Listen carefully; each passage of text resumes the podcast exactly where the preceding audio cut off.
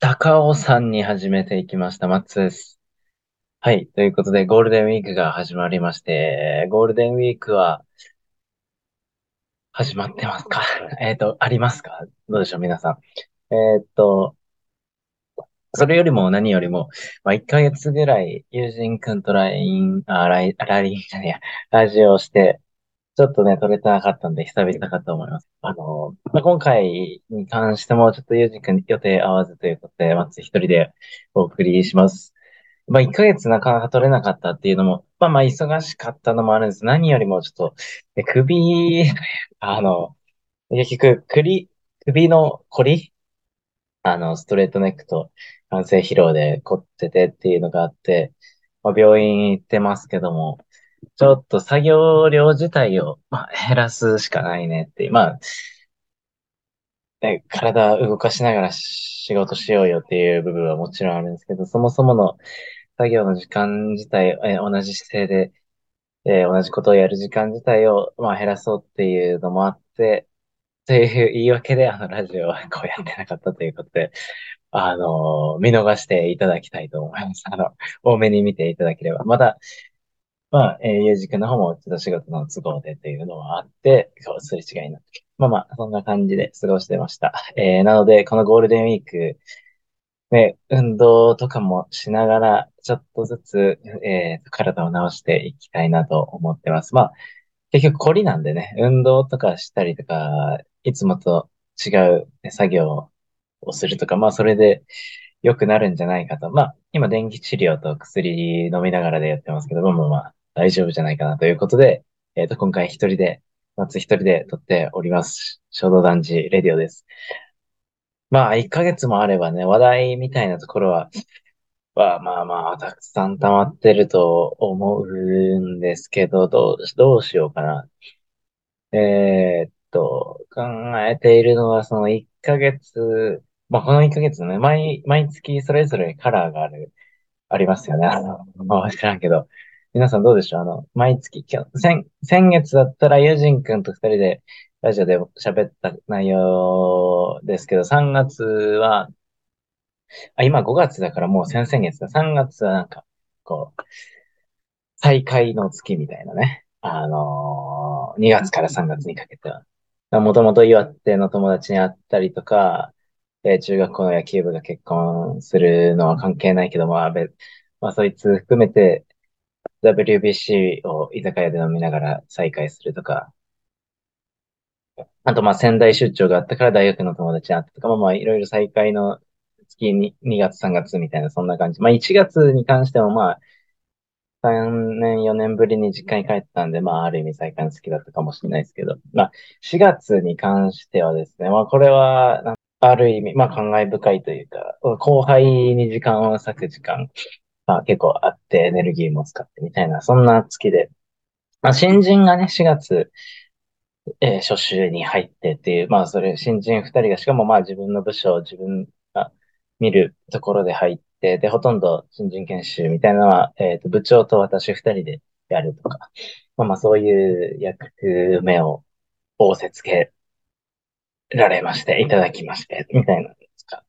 あとは部署は違ってて、ちょっとね、放置、放置をしていたというか、あまりこれ口出さない方がいいかなとか、自分でミーティング無理やり組んでとか、あの、ちょっと控えてたんですけど、隣の部署というか違う部署で、まあ同じフロアで一緒に仕事してるんで、まあまあ一緒は一緒なんですけど、まあ、その、えー後輩3人、後輩3人が、えーっと、新しく記者としてもね、うちの仕事のこうシステムとしてカメラ、新人はカメラずっとやって、で、ある程度期間でやったり、まあ、そこそこ結果を残すようになったら、えっと、記者をするみたいな、そんな流れになるんですけど、下の子たち3人も記者デビューに向けて、えっと、いろいろ準備するみたいなところで3人でチームを組むと。で、チーム組んでるけどなかなかうまくいってないんだろうなっていうのであったりね、外からのプレッシャー、上からのプレッシャー、周りからのプレッシャーと、あとは、えっと、まあ、営業成績的な部分も含めて、こう、キュッと、キュッと、心がキュッとなってるんだろうな、みたいなところで、えっと、まあ、一人一人と、私、マッツね、あの、一人一人と時間取って、で、三人プラス俺で時間取っていろいろね、腹割って話す時間とか、そういう関係性をもう一回作ってほしいなみたいな感じで、こう、動き回ったという月で、ああ、私個人的には結構感慨深い月だったんですけど、まあ、新人二人に関しても一生懸命やりましたし、まあ、この後輩三人とのチーム、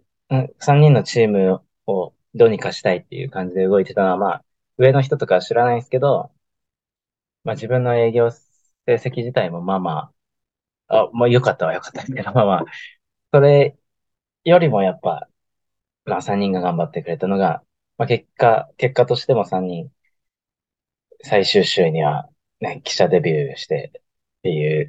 のがあったりと、まあまあ、ちょっと面白い月だったな。まあ、忙しいし、首も痛かったけれども、じゃあ、その中でどうやって、こう、息抜きであったりとか、うまく自分を、の楽しみも見つけながらっていう、そういう、なんでしょうね。えっと、仕事に関係ないところで力抜いた部分について、えっと、なんかね、話そうかなと。まあ、言うて言うて、いつも通りのことで、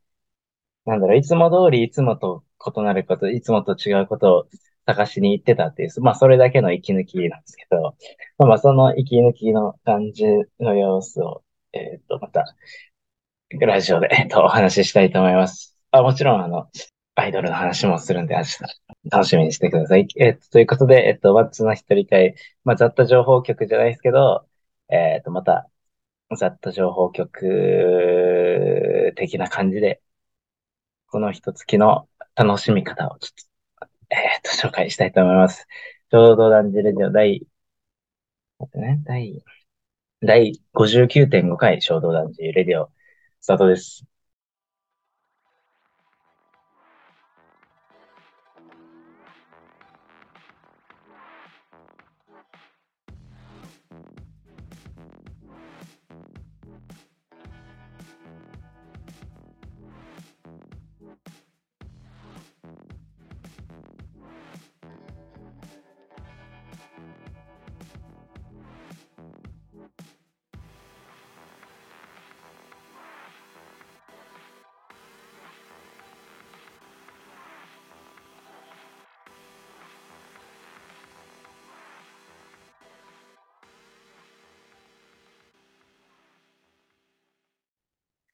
マッツの雑多情報局の時間です。はい。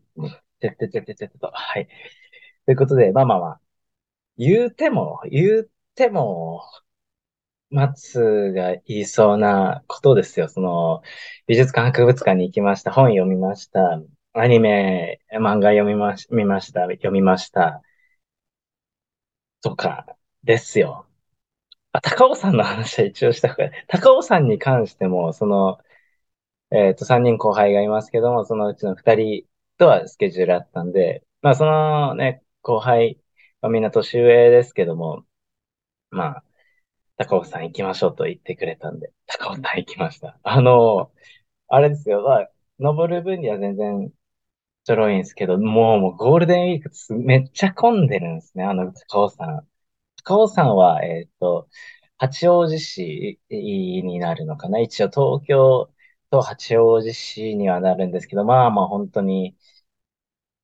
あの、電車走ってたら、ここは岩手かっていう地域にだんだん入ってきて、で、山に行って、あ、岩手やんみたいな、そんなぐらいの田舎なんですけど、まあ、高尾さん、もともと、なんだろう、天狗がいたみたいな、霊山的なところもあって、まあ、都内で行ける、えっと、パワースポットみたいな。パワースポットって言ってるのはうちの専務だけかもしれないですけども、上司だけかもしれないですけども、まあまあ、自然に触れられるいい場所っていうことは変わりないんで、標高も言うて言うてですよね。何メートルか忘れましたけど、1000いかないぐらいので、まあ、ちょっと登ればいけるはいけるんですけど、まあまあまあ、普段、会社で、これキーワードで、あの、仕事の話はもうやめましょうよっていうのが、まあ、俺がよく振るんだけ？ど、結局仕事の話、仕事で起きた面白い話、面白くはない話を面白おかしくいかに喋れるかです。それを、まあ、身内乗りですけど、まあまあ、喋ったり、あとか、あとは普段の、えっと、後輩たちの、えー、の生活の話ですよね。どうやって過ごしてんのかみたいな。あともまあ、高尾山登ってればそれなりにね、あもともと高尾山なんですかね、仏教、仏教的な寺、寺が上にあるみたいな、なんとか院みたいな、あるんで、その仏教的な、ここを通ると浄化されてみたいなとか、まあ、あと、まあもちろん、そもそもね、カメラを、えっ、と、新人から全員やってるんで、えっ、と、カメラ、一眼レフを持ってきたのは俺だけだったんですけど、まあ、一眼レフ、バーシー撮り回して、まあ、自分よりも他の二人も回して、いろいろ写真撮ったり、山道、階段、坂道、自然風景、お花とか、まあ、いろいろ撮ってもらってとか。まあまあ、それ自体が、まあまあ面白いですよね。普段仕事で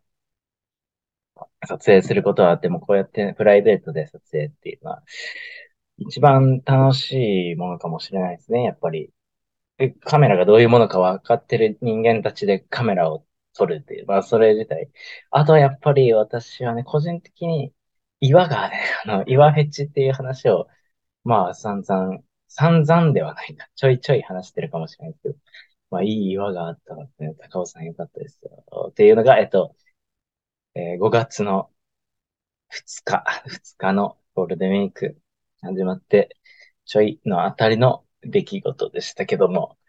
まあそれ以外に、それ以外に、普段行ってない場所として、あの、まあ引っ越して以来、ね、カフェとかバーとか駅地下でちょっと探そうっ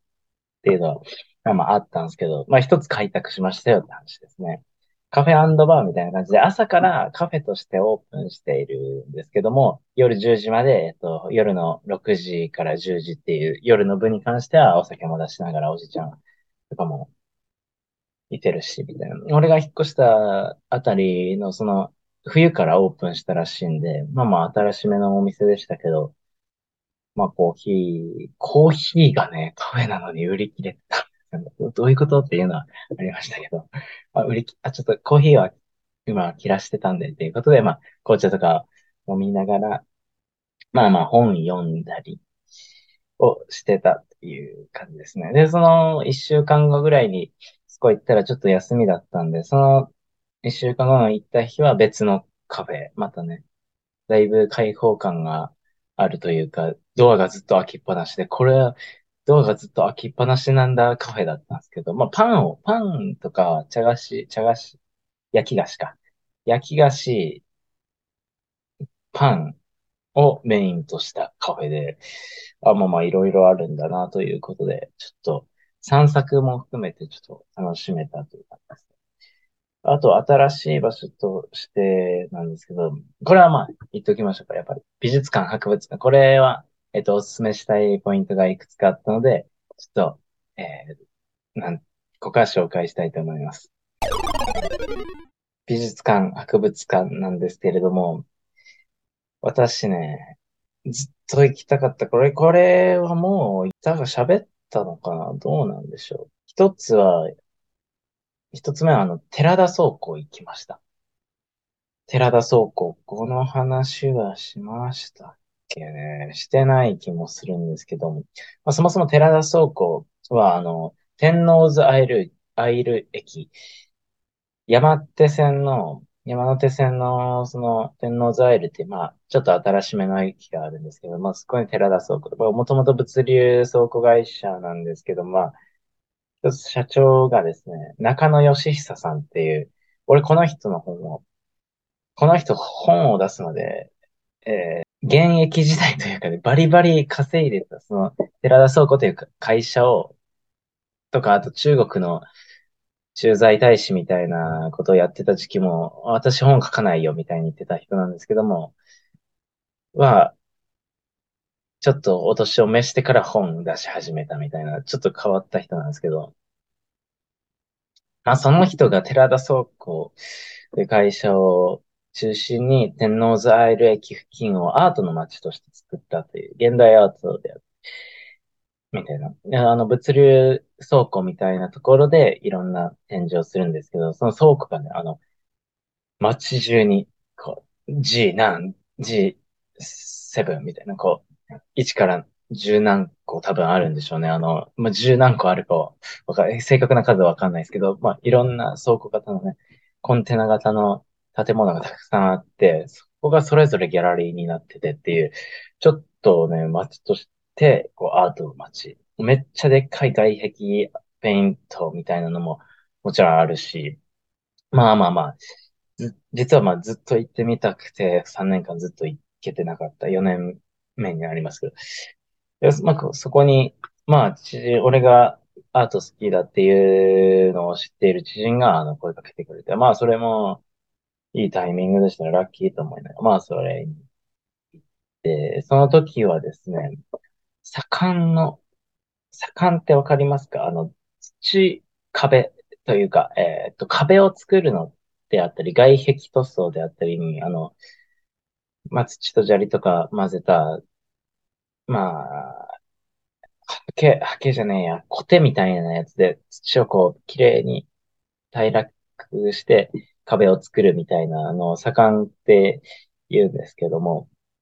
まあ、盛屋さんが、まあ、本来家作るとか壁作るとか、そういうお仕事の人がアーティストとして、砂、土、水を材料、材料はそれを中心として、こう、アート作品。これなんて表現したらいいかわかんないんですけど、まあ、壁を、まあ、土壁で、あの、いろんな模様であったり、それがポップなものではなく、なんか、あ自然風景により近いというか、例えば土砂降りの後の土が流れた後とか、台風一過の後の砂の流れみたいなのを一つ壁を作ったりとか、あとまあ、ちょっとした模様、人の目から涙を流してるような、こう、模様もあったりとか、あとはなんかエジプトにありそうな壁画っぽいものを作ったり、で、土の色もいろんな種類で、いろんな色、まあ、黄色系もあれば、コンクリっぽい、ちょっとブルー、ブルーというか、なんて、グレー、グレーか。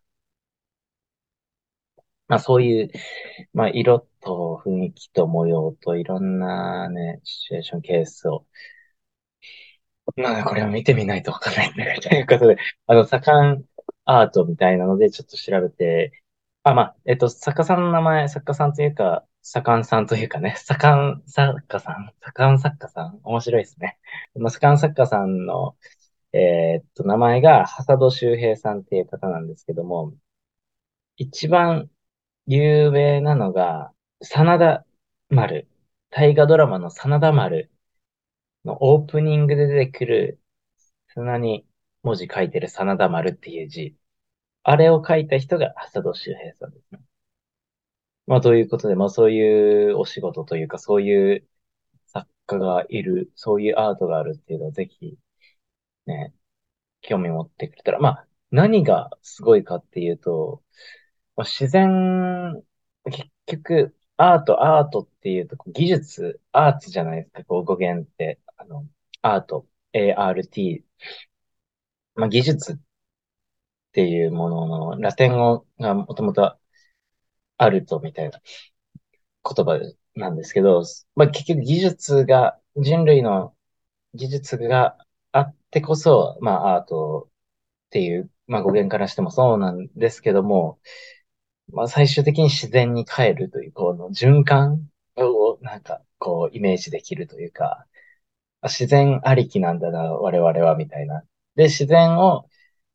美しい自然を、こう、再現することも一つの技術が必要だから、そういう意味でも、まあ、ある意味、アーツであり、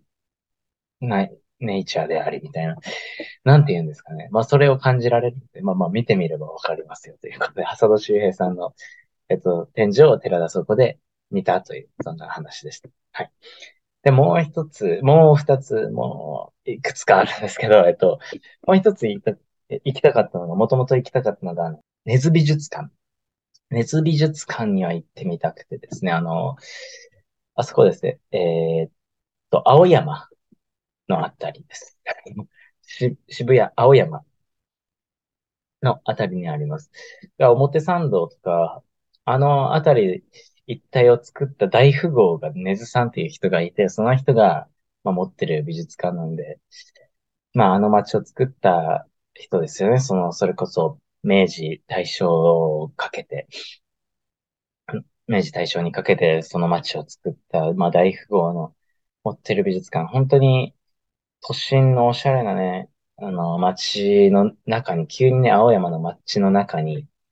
ポツンとこう、庭園が広がってるわけですよ。その日はたまたま雨だったんですけど、それこそこう、岩手の友達が遊びにこっちに来てくれて、で、行こうってなったんですけど、まあもともとそいつは、えっと、日本、日本史の専攻、大学で日本史専攻だったんで、まあそういう、今回の展示に関しては仏教仏具、仏具の展示、荘厳であったりとか、なんでしょうね、祈りのための、ま仏具、供養、荘厳っていうものに使っていく仏具を、まあなんでこんなね、精巧なもの、すごいエネルギー使って、技術凝らして作っているか。まあそのエネルギーと、その精神性みたいなのをこう技術と一緒に見ましょうよみたいな展示で、で、あの、仏教のなんか儀式的なところで使ってるようななんか三蔵法師のシャーン、シャリンシャリンみたいなやつとか、あの空海さんの弘法大師、空海さんのあの有名な絵とか飾ってあって、あ、面白いので、空海さんの絵のこう、下の方にはなんかいろんなものが実は転がってるのを、転がってるというか置いてある。えっと、綺麗に置いてあると。綺麗に置いてあるっていうのを、あ、知らなかったなとか、いろんな発見があってですね、まあ、仏教的なのも日本人にかなり根付いてるなっていうのと、まあ意味あってやってると。あとそのエネルギー量っていうのは、その当時の人たちからしたら、まあどれぐらいね、人を幸せにするためにというか、飢饉であったりとか、災害とか、争いももちろんね、たくさん当時からあったろうけど、もうそれをかにして仏の道を使って平和にしよう、まあまあ願ってかかっていい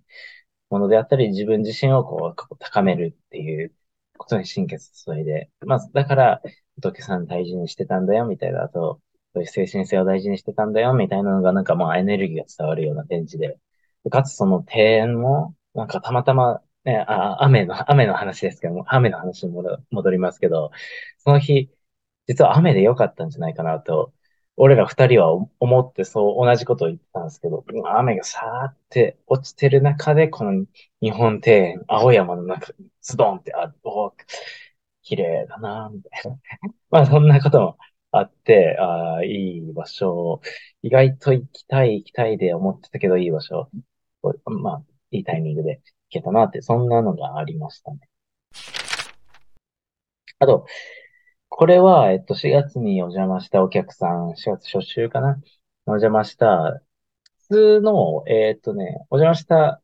会社さんは内装デザインであったりの下請けをされている会社の社長さんで、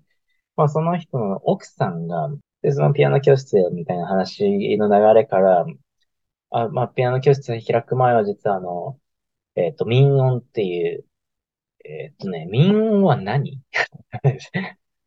あ、民音は何でしょう？民音っていうのは、一般社団法人民主音楽協会ですね。がやっている音楽博物館。そう。結局はまあ音楽博物館なんですけど、国でやってる音楽博物館。国というか一社か、一応。一般社団法人か。なんですけど、まあそこでやっているえっと、博物館。これがね、またおすすめされた通り良くて、なんか、古典ピアノの生演奏があったりとか、古典ピアノっていうのは古いピアノですよね。だから、ピアノがスタートした、それこそ、ピアノ以前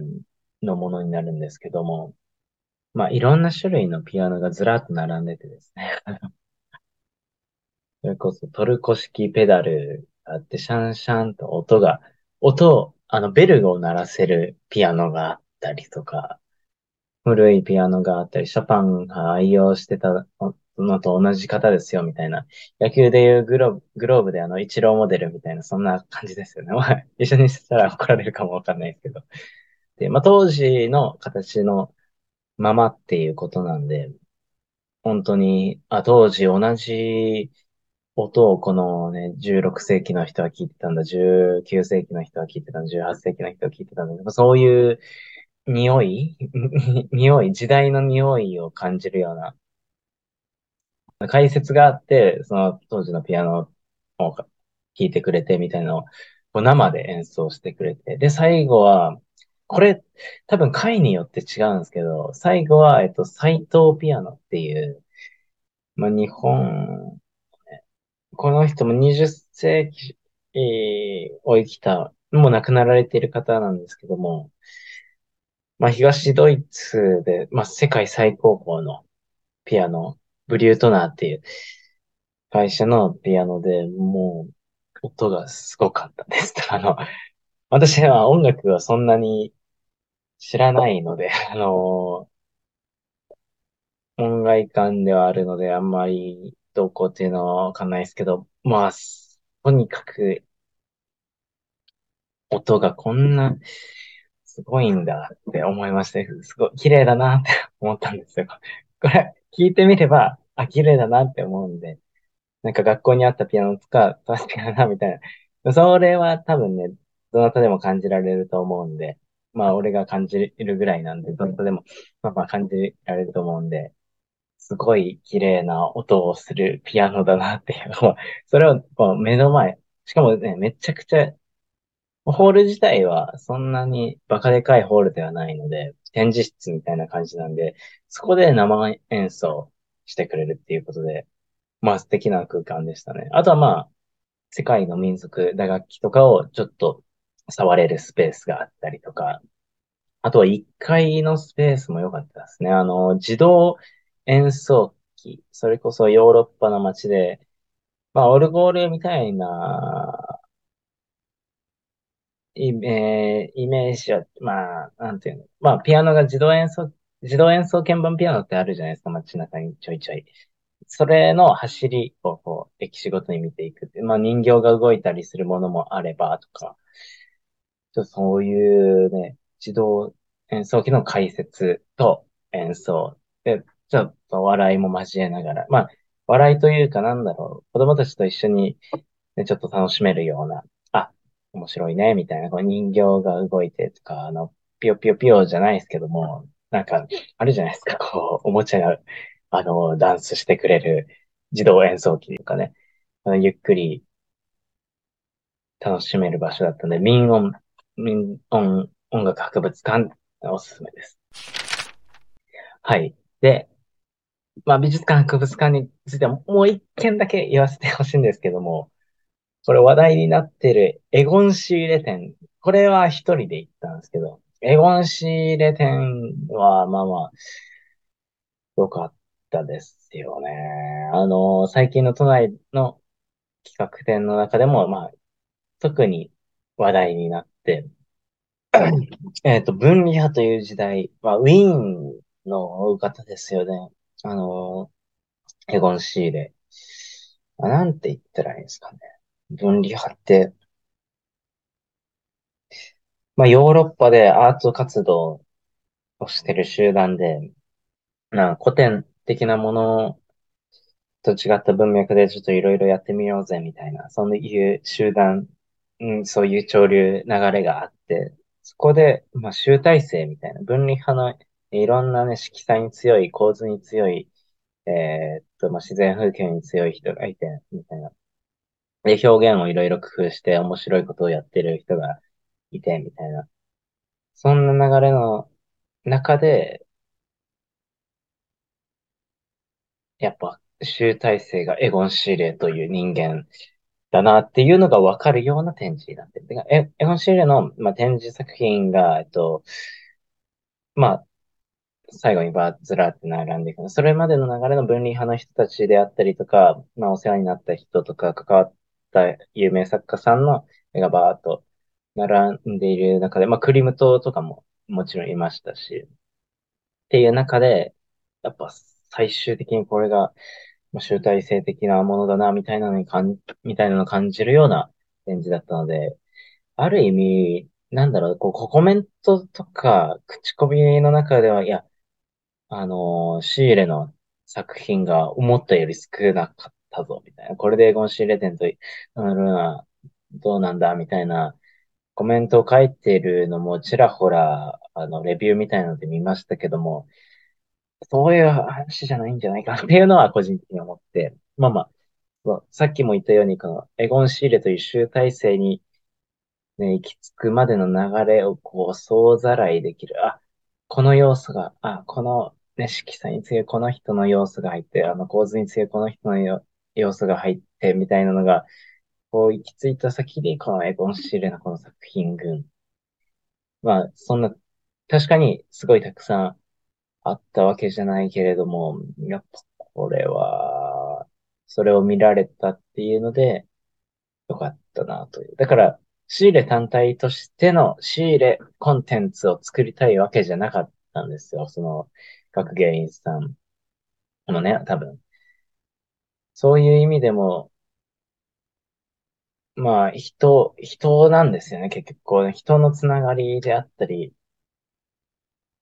シーレを見たくば、シーレの周りを見ようという、シーレの生きてきた流れを見ようっていう、そういう展示だったんで、まあまあ、だからそういう意味ではエゴンシーレ展、エゴンシーレはエゴンシーレだけでできてないよっていう意味での展示。という意味では、まあまあ、ね、そのレビュー書く人の気持ちもわかるけど、そこはちょっと、うん、アートとし、アートじゃないな、みたいな、そのコメント自体が。まあまあ、いいんですけど。みたいなことを思いましたけれども、個人的にはその流れだったり知れたし、まあ、シーレンの展示っていうの生でね、そこをじっくり見たこともそんな、ああなかったかもしれないすごいいい展示でしたね。やっぱ引き込まれるものがありますよ。なんか、ゾワゾワする。そのタッチみたいなのも、まあ、シーレ独特のこの線の引き方、色彩の使い方っていうので、それが面白かったんですよね。というので、ぜひぜひ見てほしいかなと思います。はい。ということで、博物館美術館は以上です。はい。えー、っと、まあ、カフェの話、博物館の話もしましたけれども、俺ね、意外と、本、本もね、読んだんですよ。こんな忙しい時に。もうこの月は4月は忙しかった。本もまあ、小説一冊と、あの、これ結構専門書だったので、これ一冊紹介しとこうかな。ちょっと面白かったんですけど、あの、それこそ後輩の子に紹介してもらった本で、松橋さんこれおすすめです。あ、じゃあ持ってきて、あ、貸します。みたいな感じで持ってきてくれた、えっと、折り紙京也さん。えっと、織姫の織、職に守るで折り紙。京也さんの花束は毒というミステリー本。これがね、ある、えーっと、知り合いのところに、け、結婚をしようっていう、と、の、まあ、男性の旦那さんのところに結婚をやめろという脅迫状が届くっていうところからスタートするミステリー、誰がどう動いてるのか、で、本人は何を隠しててっていうのを、主人公と主人公は、えっと、まあ、探偵に、あの、まあ、探偵ものなんですけどね、現代でこんなしっかり探偵ものあるんだなっていうのは、ちょっと俺あんまり、その刑事ものとかだったら本屋に行って、あ、あるんだな、みたいなのを思ったんですけど、現代の探偵ものって、あ、意外と見てこなかったなと思って、まあ、せっかくなんで、じ、やっぱりね、本は自分のね、文脈にあるものでしか手をつけたがらないじゃないですか、人は。なんで、それで読んだよっていう、そんな話です。まあもう、最後ね、どんでん返しというか、あ、そういう結末っていう感じのね、しっかりとしたストーリー。あ、探偵もの意外と面白かったわっていうのを、俺のね、ルーツであるコナン金田一京介、えっと、怪人二十面相じゃないけど、じゃないけど、現代ならではのちょっとサスペンスタッチ、日本人のサスペンスタッチっていうのが、その探偵ものとこう、うまく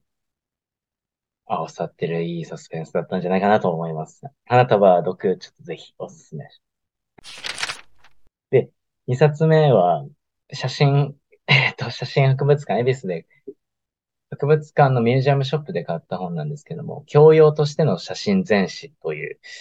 ま写真全史だから、もうほとんど教科書みたいな感じなんですけど、まあまあまあ、これを読んでいくとね、なんて言うんだろう、その時代ごとのなんか、まあ歴史ですよね。アートの歴史でもあって、戦争とアートとの関わり方の歴史でもあって、メディアの歴史でもあって、それが、まあ、ある意味、写真全史と、うん、という感じなんで、ちょっとね、アートに興味ある人ももちろんなんですけど、メディア自体、メディア、メディアというもの、まあ、広告にしろ、新聞にしろ、まあ、テレビにしろですけども、メディアに関するものを知りたい。知りたいというか、興味あるよっていう方なんかはぜひ、ちょっとお勧めしたいですね。教養としての写真全史。はい。まあ、これはもう、本当興味あるしかあれかもしれないで。もう一冊がですね、えー、斜めの夕暮れ。若林くんのですね。オードリー若林さんの斜めの夕暮れエッセイ集。これもう本当にヒットしたのはもう何年も前かもしれないですけど、いいですね。若林さんの視点から、まあ、苦悩というかね、あの、こう、禁止なんですよね、基本的に。だから、楽しく生きている人たちに憧れ続け、憧れ続け、憧れてるけども、できない。できないのはなぜかっていうのを突き詰めて突き詰めて考えた結果っていうのを、まあ、エッセイでこう残していって、で、考えている内容もそうなんですけど、彼のね、面白さ、めんどくさい人とか考えすぎってめちゃくちゃ言われるようなことをずっと考え続けてるような人だけども、面白いのが、なんか意外、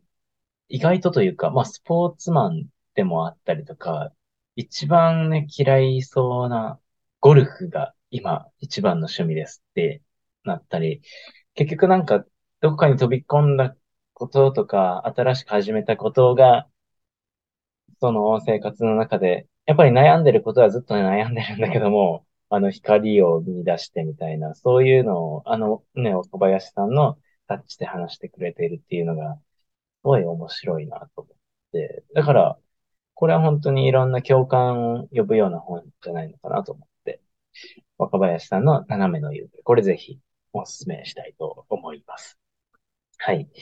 まあ、本は3冊ぐらいにしときましょう。まあ、いろいろありますけれども、一旦、で告知としてはもう、今途中ね、まあまあ読んでるんですけど、それこそカフェね、行って何をしてるかって言ったら本を読んでるんですけど、あの、月と三分、又吉直樹のこう月と三分、エッセイ集がとうとうこう書籍化されてっていう、エッセイプロジェクトがね、あの、月と三分っていう、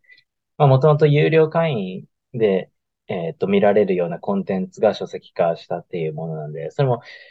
又吉信者の、えっと、松が言うんだったら、言うんだからそうでしょみたいになるかもしれないですけど、ここれは本当に誰が読ん、誰が読んでもではないかもしれないですけど、あまあ面白いですよ。だから、全然又吉とか興味なかった。又吉を興味ないっていう言葉がちょっとパワーワードかもしれないですけど、同期の、えー、っと、やつが、俺もまあチェックはしてたんだけども、同期のやつが、あ、そういえば、あれ読んだ。なんか、又吉が本出したらしいけど、チェックしたみたいな感じで、あの言ってくれたりみたいな。そ、そんぐらい、まあまあ話題一緒ではあるので、今村上春樹の本と又吉の月と三分が、あの、話題書のところにずらっとね、平積みになってるかと思いますけど、そそれは言い過ぎかもしれないですけど、まあぜひ本屋行ったらそれチェックして見ていただければと思います。という感じで、いろんな息抜きもありながら、それこそね、土曜に、休日返上で、ちょっと作業しに行ったりとか、まあ、仕事量自体も増えてたりとか、後輩を見なきゃいけないっていうのも増えてたりっていうのは、もちろんありましたけれども、けれども、まあその合間で自分の好きなことだったり、息抜きであったり、一人の時間の中でも、まあしっかり作りながら誰かのためにっていう、まあそのバランスが、まあまあ今月が良かったんじゃないか。あ、先月か。4月に関しては良かったんじゃないかなということで、あ、今、LINE 来まして、あの、ユージン君がこの後ラジオできそうだって言うんで、えっと、これはちょっとタイミング合わせて、えー、ちゃんと日程計画しろよっていう話ではあるかもしれないですけど、まあそんな感じで、ちょっと今回は松一人でお送りさせていただきました。皆さんどんなゴールデンウィーク過ごすんでしょうか？これ、あの、相互方向の交流は基本的にないので、あれですけども、まあ皆さんはどうお過ごしでしょうか？まあゴールデンじゃない、ね、長期連休じゃない方も、まあ世間のムードとは違って、まあまあ俺はこの、あこの歩みをあれ歩いていくんだぞみたいなのがあれば、それはもうそれで、俺は個人的にはいいと思います。なんか世間の流れみたいのに抗うみたいなスタンスもすごい個人的には好きなんで。はい。まあ個人的な好みの話でした。はい。ということで、また息抜き系、まあももとありますよ。それこそアイドルのピグスの、えっ、と、